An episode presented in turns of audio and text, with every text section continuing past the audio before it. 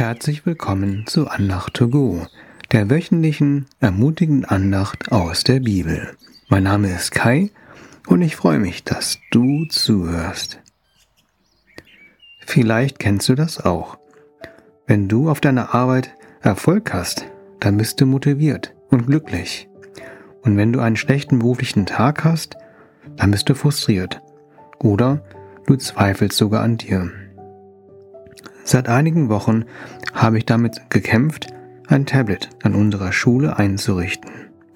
Beim Bibellesen kam es mir so vor, als ob Gott mir sagen würde, deine Identität liegt nicht darin, wie schnell du technische Probleme selbst löst. Oft stehen wir in der Gefahr, unseren Wert darin zu suchen, was wir haben oder können. Heute schauen wir uns einige Menschen aus der Bibel an, die Probleme mit ihrer göttlichen Identität hatten. Wir denken zuerst über Daniel und seine drei Freunde nach. Babylon verschleppte und versklavte Menschen aus Juda. In Daniel 1, Verse 6 bis 7 lesen wir, unter den ausgesuchten Männern aus Juda waren Daniel, Hanania, Michael und Asaja. Der Palastvorsteher gab ihnen andere Namen. Daniel nannte er Belshazzar, Hanania nannte er Schadrach, Michael nannte er Meshach und Asaja nannte er Abednego. Diese vier jüdischen Namen enden mit Ja oder Je oder El, was im Hebräischen ein Teil von Gottes Namen ist. Die Silbe Ja bzw. Je taucht auch im Namen Jehova und El zum Beispiel im Namen Elohim auf. Die Originalnamen der jungen Männer bedeuten Gott ist Richter, Gott ist gnädig, wer ist wie Gott und Gott hilft. Die neuen Namen beziehen sich auf babylonische Götter. Warum haben die Babylonier das getan? Ein Grund war, dass ihre göttliche durch eine gottesferne Identität ersetzt werden sollte. Also von Daniel und seinen vier Freunden, drei Freunden. Übrigens ging der Plan der Babylonier nicht auf. Daniel und seine drei Freunde blieben Gott der Bibel treu. Das kannst du im Buch Daniel, insbesondere in den ersten sechs Kapiteln, nachlesen. Die Welt versucht stets, uns eine neue Identität aufzudrücken, die weit weg von der Bibel ist. Ich wünsche dir und mir, dass die Welt nicht erfolgreich sein wird und dass wir unsere göttliche Identität finden bzw. an ihr festhalten. In der Bibel gibt es viele Menschen, die von Gott einen neuen Namen bekommen haben. Zum Beispiel bekam Jakob den Namen Israel. Simon wurde Petrus genannt. Und Abraham ist Abraham geworden. Interessant ist herauszufinden, wann Jakob, nachdem er Israel genannt wurde, mit seinem neuen und wann er mit seinem alten Namen adressiert wurde. Meistens trifft Folgendes zu. Er wurde Jakob wieder genannt, wenn er nicht aus dem Glauben reagierte. Verlieren wir also unsere göttliche Identität, wenn wir Gott nicht gefallen? Nein, das tun wir nicht. Jesus erwähnt in Lukas 15 drei Gleichnisse über verlorene Dinge.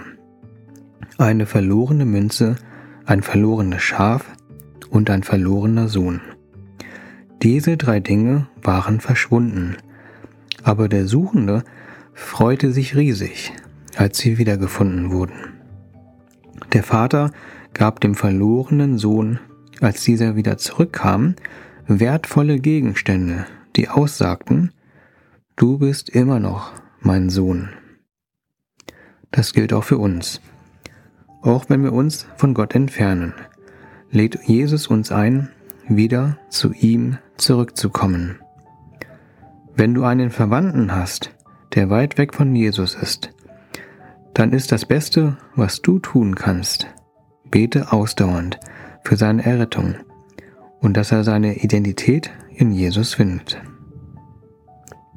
Diese Ausdauer lohnt sich, denn dann wirst nicht nur du, sondern auch dein Familienangehöriger belohnt. Es gibt im Buch der Offenbarung nämlich ein Versprechen, dass wir auch einen neuen Namen erhalten werden, wenn wir bei Jesus im Himmel sein werden. In Offenbarung 4, Vers 17b lesen wir, Wer siegreich ist und standhaft im Glauben, dem werde ich von dem verborgenen Manna geben. Außerdem gebe ich ihm einen weißen Stein. Auf dem Stein steht ein neuer Name, den niemand kennt außer dem, der ihn empfängt. Kinder Gottes haben bereits einen neuen Namen bekommen, den wir in Jesaja 62, Vers 4 nachlesen können. Dann sagt man nicht mehr die Verlassene zu dir und zu deinem Land die Vereinsamte. Nein, man nennt dich Gottes Liebste und dein Land Verheiratete.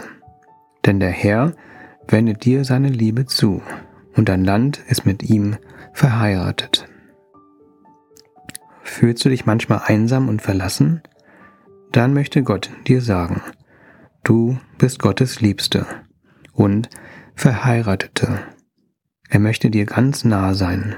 Er möchte, dass du deine Identität in Gott legst. Ich lese einmal ein paar Wörter aus der Bibel vor, die unsere göttliche Identität beschreiben. Lasse sie mal auf dein Herz und deine Seele wirken.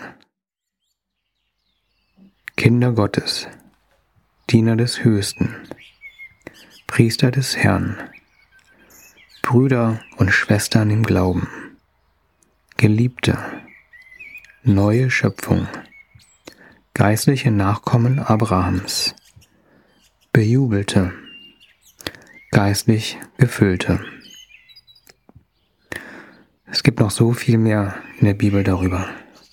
Da möchte ich dich ermutigen, das selbst nachzulesen. Ich bete kurz. Jesus, zeige uns unsere göttliche Identität. Hilf uns, diese in dir zu setzen. Lasse in unserem Herzen verstehen, wer wir sind oder wer wir sein können in dir. Zeige uns, wie wir unseren Wert definieren und führe du unser Herz mehr und mehr zu dir. Amen. Danke, dass du zugehört hast. Ich wünsche dir eine Woche, in der du deine göttliche Identität neu oder noch tiefer als wie bisher entdeckst. Bis zum nächsten Mal. Auf Wiederhören, dein Kai.